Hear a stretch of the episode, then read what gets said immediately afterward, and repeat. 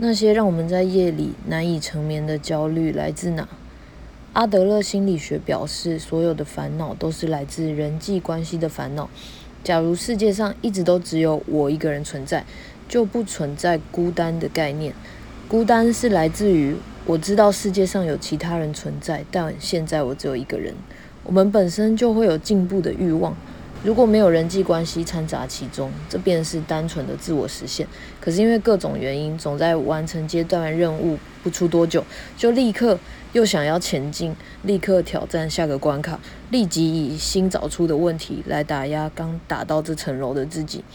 如果能在完成任务后，好好踏实地为自己庆祝，好好回到这个当下，肯定来时的路，焦虑便可能减少。